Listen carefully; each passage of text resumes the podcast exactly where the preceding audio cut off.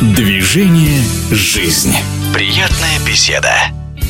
Украшением традиционного ралли-рейда «Шелковый путь» была уникальная спортсменка Анастасия Нифонтова, которая закончила ИНЯС имени Мориса Тереза и в ГИК. У Анастасии двое детей, при этом мама Настя так лихо гоняет на мотоцикле, что даст фору любому. В этот раз Нифонтова участвовала в ралли в классе мотовездеходов. В эфире спортивного радиодвижения Анастасия Нифонтова.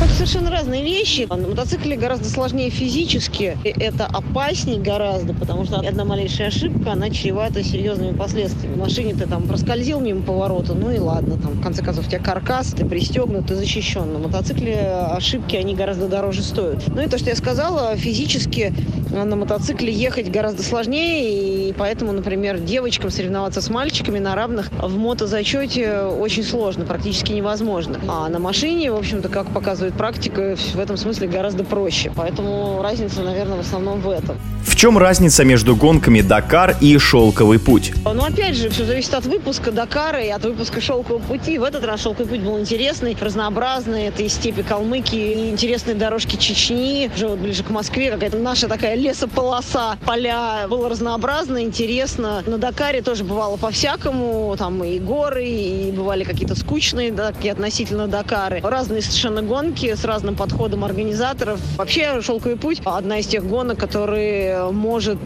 быть на уровне Дакара и даже круче, потому что у нас тут гораздо больше есть где гонять, тем более сейчас, когда Дакар проходит только в Саудовской Аравии. Ну, один раз это интересно проехать Саудовскую Аравию, два раза, ну, может быть, тоже, а там 3-4, если и далее они так и будут сидеть в Саудовской Аравии. Я думаю, что это будет уже похоже на наши гонки только вокруг Астрахани, да, то есть, ну, конечно, Астрахань прекрасна, но если гонять только вокруг нее, такие вот мысли по поводу Дакара и Шелкового пути. Как прошла ваша последняя гонка «Шелковый путь»? Она с самого начала сложилась очень плохо для нас, потому что в первый же день у нас была поломка кардана, а мы потратили много времени, чтобы устранить ее, поехать дальше. Потом у нас поехали, естественно, уже только на заднем приводе из-за большой нагрузки. Песок был вязкий, отлетел привод на одно заднее колесо, и мы остались на одном ведущем колесе. Соответственно, пытались там тоже что-то в поле починить, как-то доехать. Потратили очень много времени, не поместились во временной лимит. И, в общем-то, в первый же день нам вписали штраф, там около 20 часов, а что, собственно, поставило крест на наших каких-то хороших результатах в дальнейшем, ну, я имею в виду, в общем, уже в финальном зачете.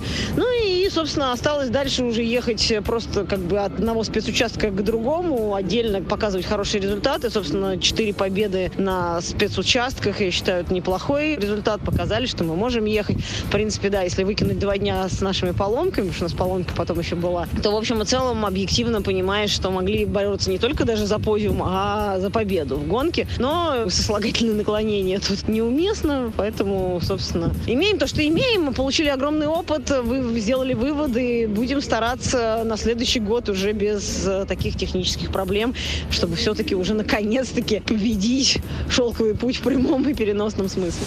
В эфире спортивного радиодвижения была известная российская мотогонщица, человек-оркестр Анастасия Нифонтова.